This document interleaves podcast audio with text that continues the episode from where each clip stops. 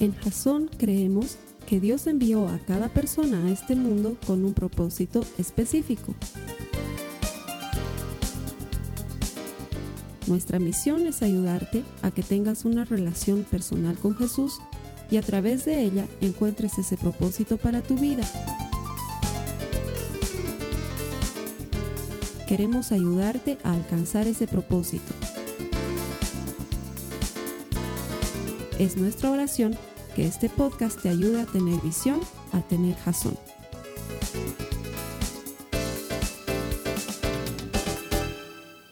Quiero darte la bienvenida a Jazón en línea.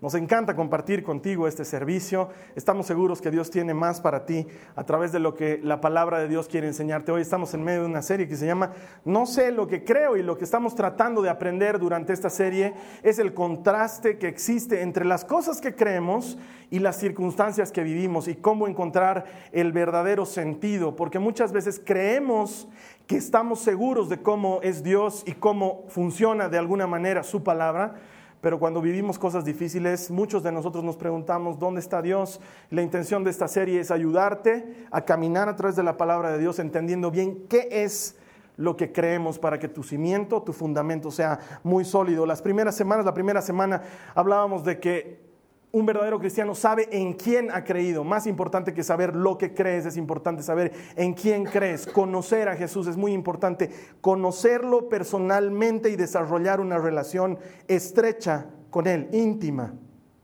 Cuanto más lo conoces, es más sencillo entender el propósito de Dios para tu vida. Eso es lo que aprendíamos la primera semana. La segunda semana, no sé si alguien se acuerda, hablábamos de quiero que me quieran esa difícil y extraña manera que tenemos de ser. Somos egoístas, sin ser egoístas declarados y estamos desesperados por la aprobación de todos, incluyendo la aprobación de Dios y nos olvidamos que Él ya nos ha aprobado, que cuando Jesús murió en la cruz del Calvario lo hizo por los pecados que habíamos cometido antes de conocerlo y por los pecados que íbamos a cometer después de conocerlo, que Él ya nos ama así como somos. Y cuando nos ama entonces es que puede transformarnos y hacernos mejores, pero que no necesitamos hacer nada para agradarles. Aprendimos la segunda semana y la tercera semana, es decir, la semana pasada, hablábamos sobre que Dios está en control.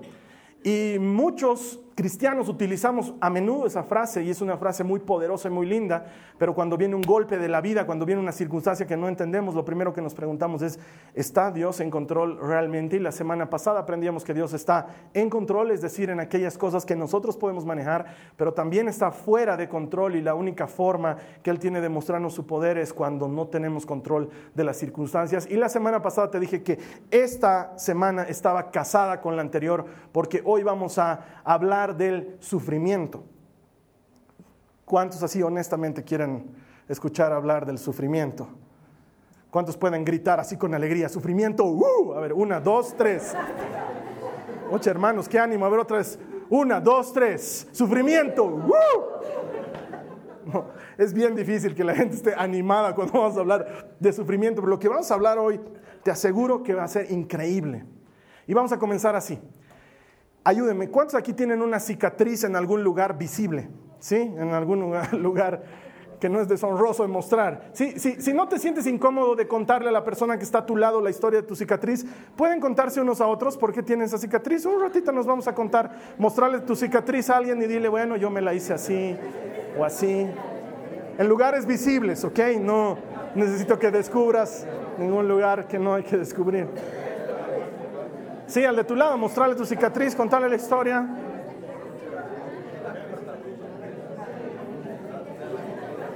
Ok.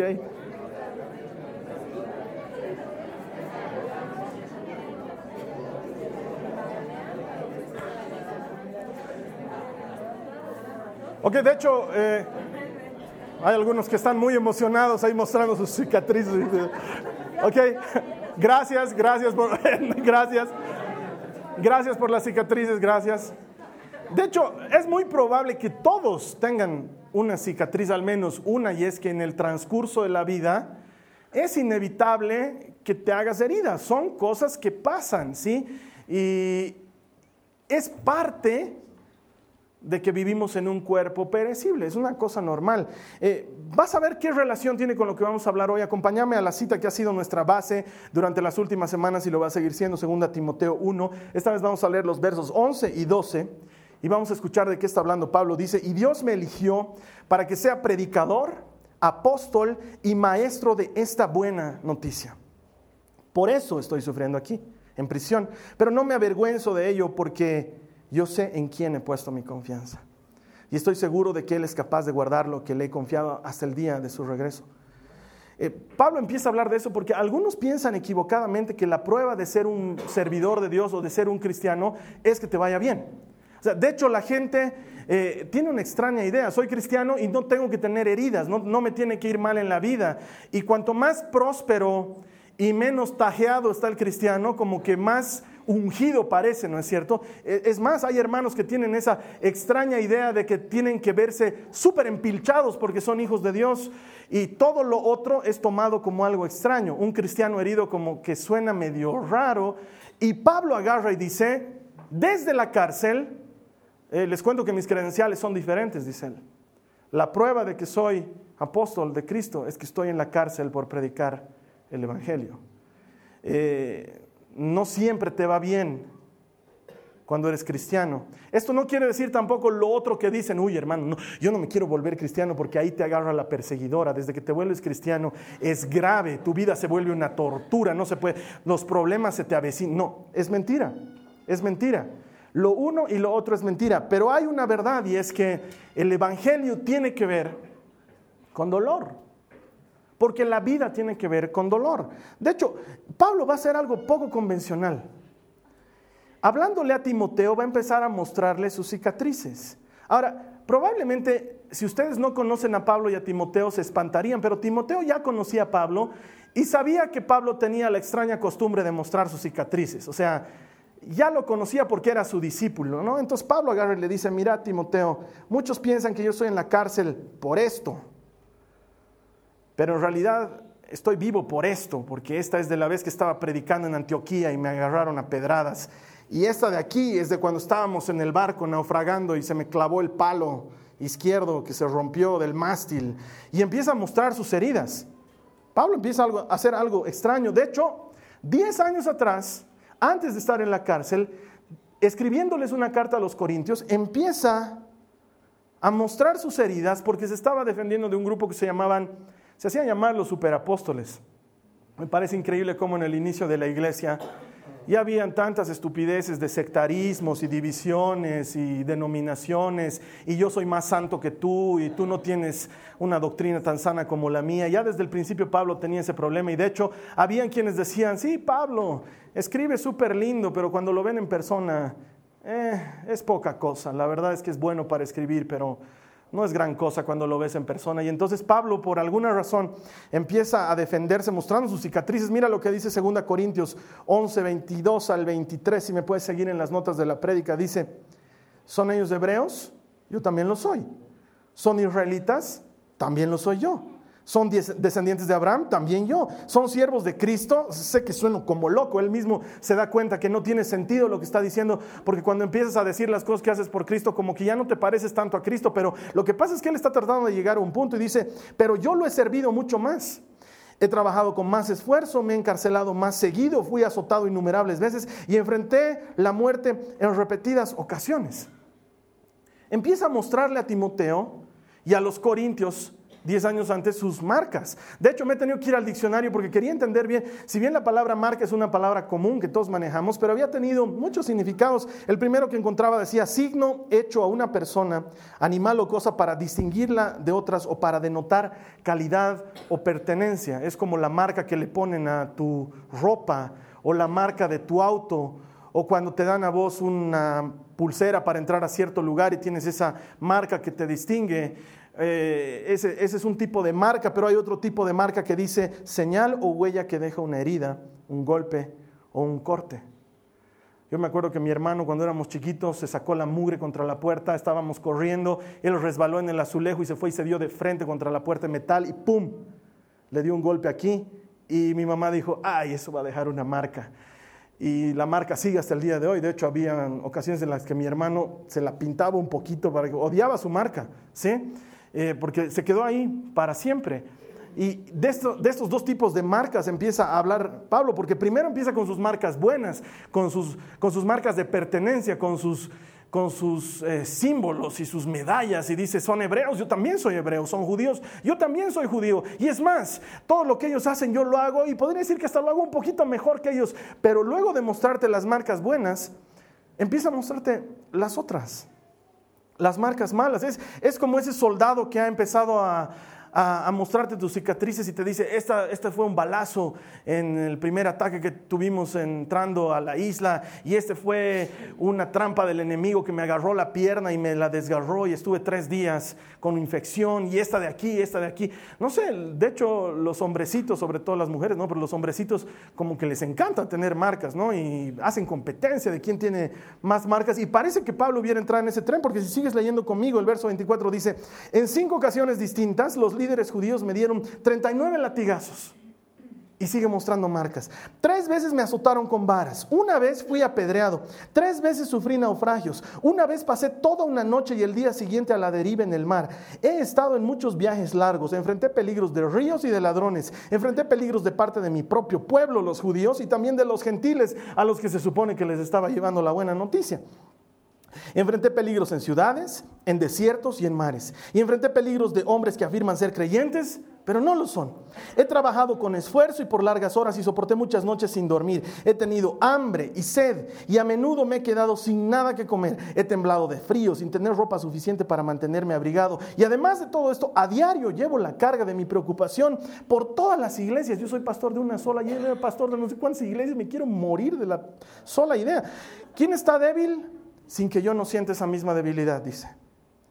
¿Quién se ha dejado llevar por el mal camino sin que yo arda de enojo? Si debo jactarme, preferiría jactarme de las cosas que me muestran lo débil que soy. Dios el Padre nuestro Señor Jesús, quien es digno de eterna alabanza, sabe que no miento. Pero hoy en día parece que fuera al revés.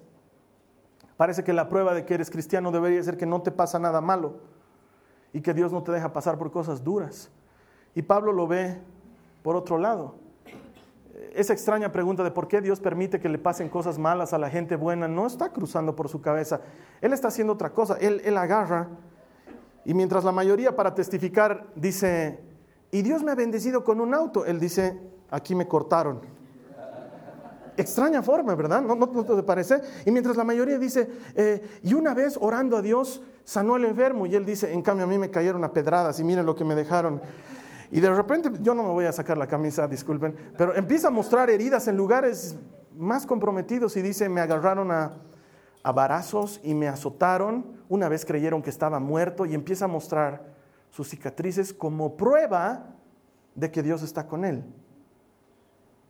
Y yo sé que eso suena loquísimo, porque probablemente es la forma más extraña de decir Dios está conmigo, porque la mayoría de nosotros queremos que la prueba de que Dios está con nosotros sea que no pasa nada y que todo está tranquilo. Y sin embargo, ni la vida misma es así. La vida está llena de golpes y dificultades. Pero el punto de Pablo es simple. Él dice, estas heridas que tengo, estas cicatrices que ven, son prueba de lo que Dios permitió que me pasara y sigo aquí sigo vivo. He naufragado tres veces y no me he muerto.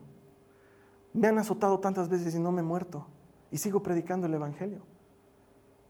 Me han querido matar, me han perseguido. Una vez me han tenido que descolgar de una canasta porque me estaban persiguiendo. ¿Y saben qué? No me han agarrado, sigo vivo. Y aún hoy, mientras estoy en la cárcel, mi querido Timoteo, sé que estoy por predicar el Evangelio. Y puedo estar en la cárcel, pero sigo predicando el Evangelio. Y entonces Pablo empieza a hacer una analogía extraña y dice, te voy a presentar esto versus eso. Te voy a explicar bien lo que está diciendo. El punto de Pablo es bien sencillo. Él dice, esto y eso son dos cosas distintas. Mira lo que dice 2 Timoteo 1, 11 y 12. Dice, y Dios me eligió para que sea predicador, apóstol y maestro de esta buena noticia, esto de aquí es mi llamado, es mi ministerio. Esto es una cosa, y sigue hablando y dice, por eso estoy sufriendo aquí. Y empieza a contrastar. Una cosa es lo que me pasa, otra cosa es el Evangelio. Una cosa es lo que estoy viviendo, otra cosa es en quién he creído. Porque muchas veces las personas tenemos la extraña manía de, en lugar de mirar eso a través de esto, lo que hacemos es mirar esto a través de eso y decimos, ¿por qué estoy sufriendo si Dios es mi Señor? Cuando Pablo dice, no, no, no, no funciona así, es, estoy sufriendo porque Dios es mi Señor. ¿Por qué? Porque Él me quiere sacar de eso para que esto sea más fuerte en mí, porque mientras estoy ocupado en eso, esto se vuelve débil, pero cuando eso de aquí es débil, esto se vuelve fuerte. ¿Sí me entienden? Entonces, en lugar de mirar a Dios, a través de mis circunstancias, lo que Pablo hace es dar vuelta a los lentes y empieza a mirar a las circunstancias a través de Dios y dice, si Dios me ha dejado vivo hasta ahora es porque no he cumplido aún mi llamado. Y puede haberme pasado eso muy duro, pero esto me ha mantenido de pie.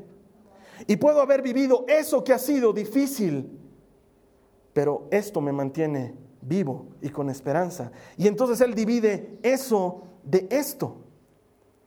Porque la mayoría de nosotros nos preguntamos, ¿por qué me pasó? ¿Por qué me pasó eso? ¿Por qué, ¿Por qué viví eso? ¿Por qué Dios permitió que eso pasara? Y no nos damos cuenta que el solo haber sobrevivido a eso es la prueba de que esto nos ha agarrado y que somos más fuertes que nunca porque podemos aguantarlo todo, porque cuando somos débiles es cuando somos fuertes. Entonces Pablo no está loco. Él empieza a hablar de sus cicatrices porque son la prueba de que Dios lo libró. Que lo dejó pasar por algo duro, sí, pero lo libró. Y por eso Él está ahí. Y hermanos, les confieso, tengo 23 años de ser cristiano. De los 23 años de ser cristiano me he debido pasar los últimos 20 predicando. He predicado muchas veces, he predicado sobre el Dios que es el que mueve montañas. Y sé que Dios mueve montañas porque lo he leído en la Biblia y lo he visto en mi vida. Y he predicado sobre el Dios que camina sobre las aguas porque lo he leído en la Biblia y lo he visto. Él hace cosas imposibles y camina sobre el agua y sorprende a medio mundo. He visto cómo sana suegras y sana epilépticos y sana paralíticos, como si suegra fuera un tipo de enfermedad. Y entiendo que Él es el sanador porque la Biblia lo dice y porque lo he visto en mi vida cientos de veces y sin embargo, después de 23 años, es la primera vez que aprendo que Dios es un moldeador de cicatrices. Que Él trabaja con esas heridas y les da forma. Es una extraña manera de trabajar. Pero también he aprendido consultando a mis amigos médicos que cuando te haces un corte, esa parte donde se hace cicatriz, crece más dura y más fuerte que la parte anterior. Y por eso muchas personas que tienen piel queloide, así se llama, desarrollan unas cicatrices bien notorias. Y sin embargo, esa parte de la piel es más dura. De hecho, si tú eres mujer y has tenido a tus hijos por cesárea, si tu primer hijo ha sido por cesárea, el siguiente tiene que ser también por la misma operación, pero no pueden hacer el corte en el mismo lugar porque tu cicatriz es muy dura y el médico no puede entrar por ahí y tiene que hacer una segunda cicatriz, porque el lugar donde te han hecho una herida crece más duro y más fuerte que el anterior. Y después de 23 años de conocer a Jesús, leyendo a Pablo, entiendo que él también es un moldeador de cicatrices. Entonces Pablo se quita la camisa y dice, ¿quieren una prueba de que Dios salva? Miren esta cicatriz. ¿Quieren una prueba de que Dios no abandona? Se da la vuelta y muestra su espalda y dice, 39 y 1, pueden contarlos, están ahí. Él nunca abandona. Me estaban azotando y Él me sacó vivo de eso.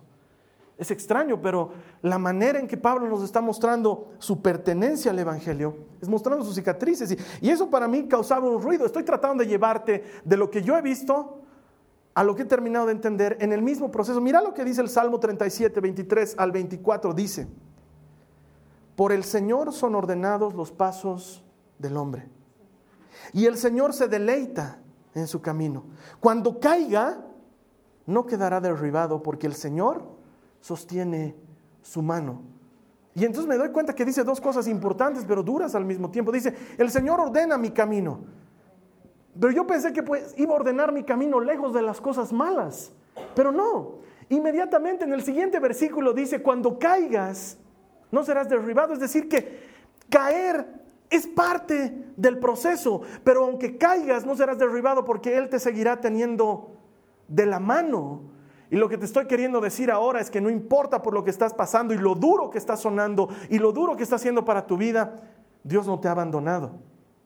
Está moldeando esa cicatriz para que sea más dura y más fuerte de lo que era antes. Si me entiendes, no hay forma de que alguien crea que tú has estado en una pelea si no tienes un ojo morado. Y yo me acuerdo que una vez llego a mi casa y le digo a mi mamá, mamá, me he peleado en el colegio y mi mamá me revisa por todos lados y me dice, ya. en serio, mamita, en serio, me han pegado harto y yo también le he pegado harto. Y me miraba por todos lados. ¿Y dónde te han pegado? Yo no tenía ninguna huella. No me creía mi mamá y era obvio porque no tenía ninguna huella. Y de verdad me había peleado. Mi mamá luego lo pudo comprobar cuando la mamá del chico al que le rompí el tobillo de una patada llamó para decir, su hijo le ha roto el tobillo. ¿Cómo puedes mostrar que has pasado por algo duro si no tienes una marca que haya quedado como prueba. Es extraño, pero las cosas que has estado viviendo en tu vida y que han quedado como cicatrices son la prueba de que Dios no te ha dejado, porque aún estás aquí hoy, aún le estás siguiendo, aún estás abrazado a su palabra y Él de alguna forma moldea cicatrices. Yo tengo una cicatriz aquí, alguna vez ya les he hablado, es una cicatriz muy pequeña, pero nunca se me ha pasado desde que tenía ocho años. Cuando teníamos ocho años sufrimos un accidente de autos, mi auto cayó volcado de cabeza y por alguna razón no morimos los que estábamos adentro. Y cuando me rescataron, porque nos rescataron, unos hombres que se llaman Gedeones, que son unos cristianos que reparten Biblias por todas partes, mientras nos llevaban al hospital, le decían a mi mamá, nosotros no éramos cristianos de esa época, y le decía a mi mamá, le regalaron una Biblia y le decían, Dios no ha permitido que mueran por algo. Y años más tarde, el único que tiene una cicatriz de ese accidente soy yo, y cuando veo esta cicatriz, no importa lo que pase, siempre, siempre me recuerda que Dios tiene algo para mí. Veo la cicatriz y digo, tú no me has dejado morir cuando tenía ocho años por algo, no me vas a dejar morir ahora. Miro la cicatriz y digo, es una prueba chiquitita de que he pasado por algo duro y sigo aquí, sigo vivo. Y esa es una cicatriz externa. Muchos de nosotros tenemos, tenemos cicatrices internas, cosas que duelen en el corazón, cosas que solamente tú las ves y nadie más la ve. Y hay cicatrices internas duras que son sagradas y que Dios las moldea con un propósito pero hay también cicatrices estúpidas. Hay cicatrices estúpidas. Cortaduras en el alma que nos hacemos por tontos. Yo tengo otra cicatriz mucho más arriba de la que tengo aquí.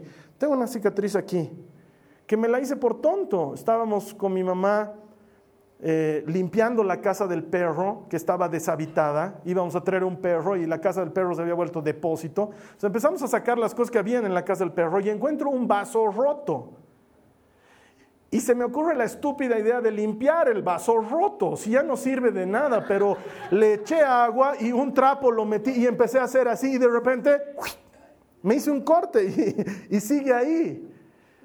Esa fue una herida estúpida.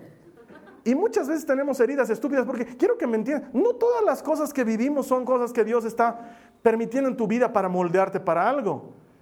Si estás ahí corriendo como gallina sin guato con cuatro tarjetas de crédito y luego te cae el banco, eso no es culpa de Dios, es una herida estúpida. Si has estado saliendo con un chico que tus papás te dicen que no salgas, que no salgas, que no salgas y no les haces caso y luego el chango destroza tu corazón, eso no tiene nada que ver con Dios, es una herida estúpida. Y hay gente que me dice, hermano, yo no pensaba quedarme embarazada. Por estúpidos. Porque saben lo que tienen que hacer, saben lo que Dios dice y no lo hacen. Igualito hacen lo que quieren y luego se hace una herida estúpida. Pero hay otras heridas que son sagradas, que son pruebas por las que pasamos en el camino mientras estamos siguiendo a Jesús.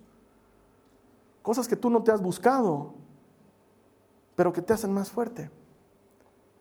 Porque hay cosas que has pasado en tu vida que si no las hubieras vivido, no hubieras aprendido a perdonar. Y has tenido que pasar por ese duro camino para entender lo que realmente es perdonar. O has tenido que pasar por ese duro camino para entender lo que es buscar a Dios en la madrugada. O has tenido que pasar por esa dura situación para dejar de confiar o en tu dinero, o en el médico, o en el contacto y empezar a confiar en Dios, que es el único que podía hacer algo al respecto. Y eso ha dejado una cicatriz. Porque como les he dicho semanas anteriores, yo sería un, un tonto, un ridículo de menospreciar cualquiera de las heridas que tú tengas y cualquiera de los dolores que hayas pasado. Pero te puedo asegurar una cosa, y tú eres testigo de eso. Si estás aquí hoy, es porque has sobrevivido esa herida. Y si has sobrevivido esa herida, eso prueba que Dios está contigo. No hubieras sobrevivido de otra forma. Lo que el enemigo buscó para hacerte daño, Dios lo moldea para algo mejor. La famosa cita que dice que Dios dispone todas las cosas para bien de los que lo aman, Él dispone todas las cosas, aún aquellas que no nos gustan. Entonces cada vez que levantamos nuestras manos, cuando estamos adorando a Dios, estamos descubriendo nuestras heridas y el enemigo lo está viendo y cada vez que tú levantas tus manos y adoras a Dios y le cantas y le dices, eres mi rey, mi todo, al mismo tiempo le estás diciendo al enemigo, mira lo que has tratado de hacer y no has conseguido. Has tratado de deprimirme y sigo aquí bendiciendo a Dios. Has tratado de tocar mi salud y sigo aquí bendiciendo a Dios. Has tratado de separar mi familia y sigo aquí bendiciendo a Dios. Has tratado de golpearme en las finanzas y sigo aquí bendiciendo a Dios. Has tratado de hacerme daño y la prueba son las heridas y sin embargo mis manos lastimadas, heridas, siguen levantándose a aquel que me ha sostenido mientras pasaba por ello. Ese es Dios. Entonces, negar el sufrimiento es negar la naturaleza del mundo en el que estamos. Jesús lo dijo, en el mundo hay aflicción, pero Él va a estar ahí contigo. Las heridas van a hacerse, pero van a quedar como prueba de que Él no te ha dejado, porque Él no te va a dejar en el camino. De hecho, esto me hizo recuerdo a Filipenses 3, los versos 10 al 14, que dice, Pablo está hablando y dice, quiero conocer a Cristo. ¿Te das cuenta lo que dice? Pablo, el, mismo que muestra las heridas, todavía siente que le falta más y dice, quiero conocer a Cristo y experimentar el gran poder que lo levantó de los muertos. Quiero sufrir con Él y participar de su muerte. Y parece que fuera eh, masoquista Pablo, pero no es masoquista. Él sabe que el precio para ser mejor es pasar por el valle de sombra de muertes. Él lo sabe. Y sigue diciendo, Quiero poder experimentar de una u otra manera la resurrección de los muertos. No quiero decir que ya haya logrado estas cosas, ni que ya haya alcanzado la perfección. Pero sigo adelante a fin de hacer mí esa perfección para la cual Cristo Jesús primeramente me hizo suyo. Y lo reafirma, mira, dice, no, amados hermanos, no lo he logrado, pero me concentro solo en esto. Olvido el pasado y fijo la mirada en lo que tengo por delante. Y así avanzo hasta llegar al final de la carrera para recibir el premio celestial al cual Dios nos llama por medio de Cristo Jesús.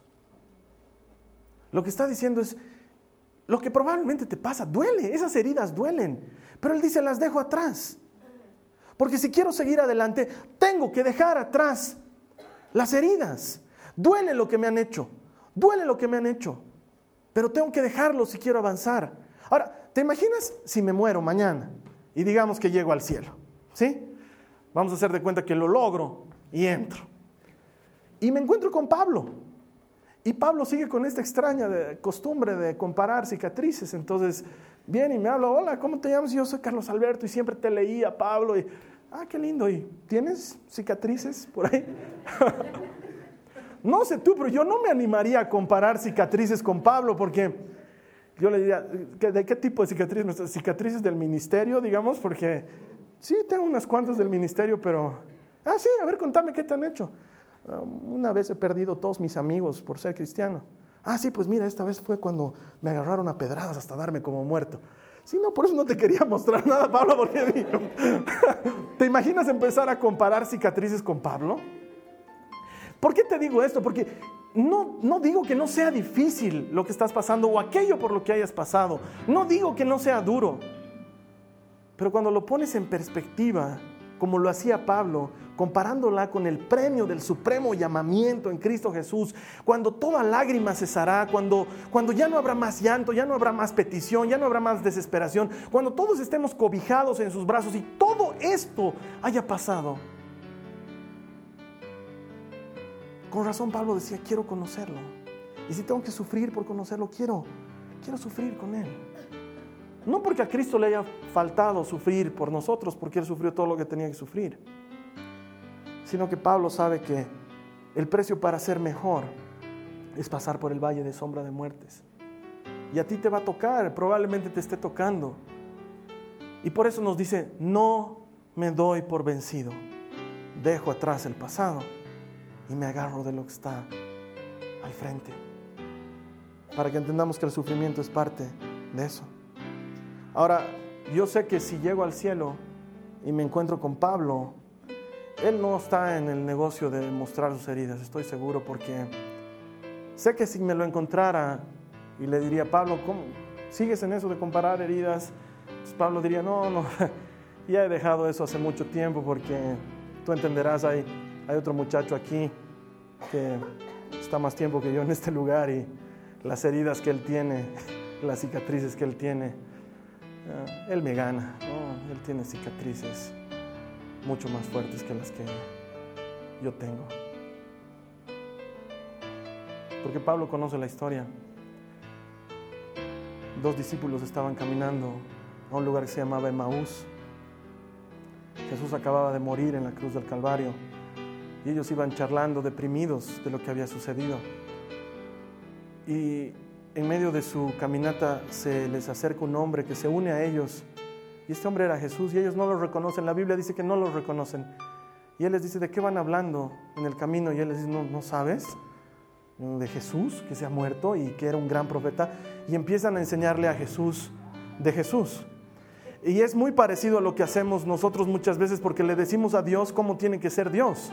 Le decimos, Dios, si te ocuparas de mis problemas, lo harías de esta y de esta forma. Y si escucharas mi oración, responderías de tal y de cual forma.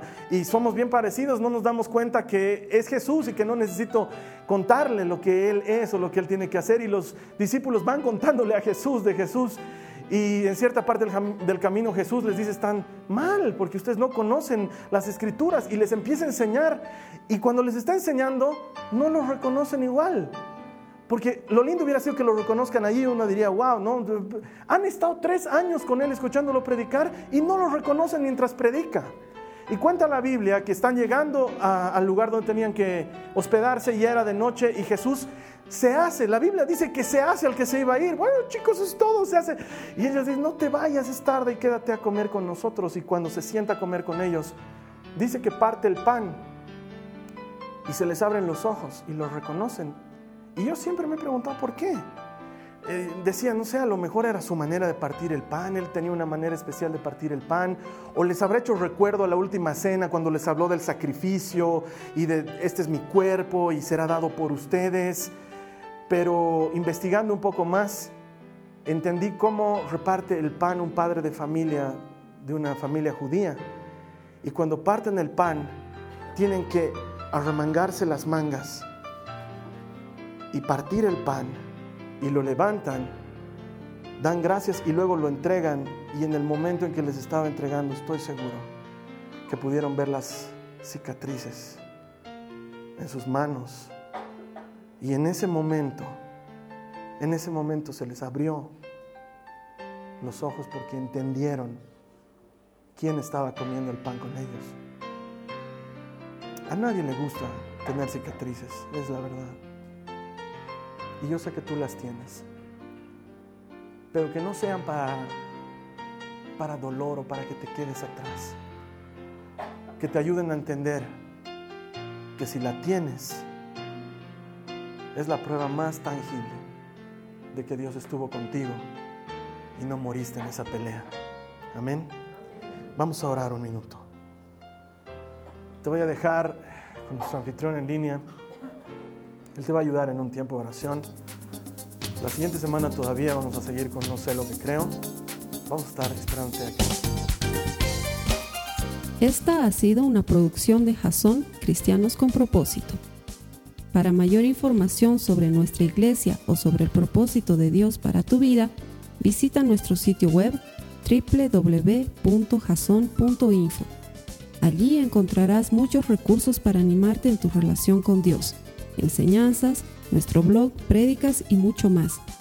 Te lo deletreamos www.jazon.info. También puedes visitarnos en nuestro sitio en Facebook www.facebook.com barra Que Dios te bendiga abundantemente. Muchas gracias.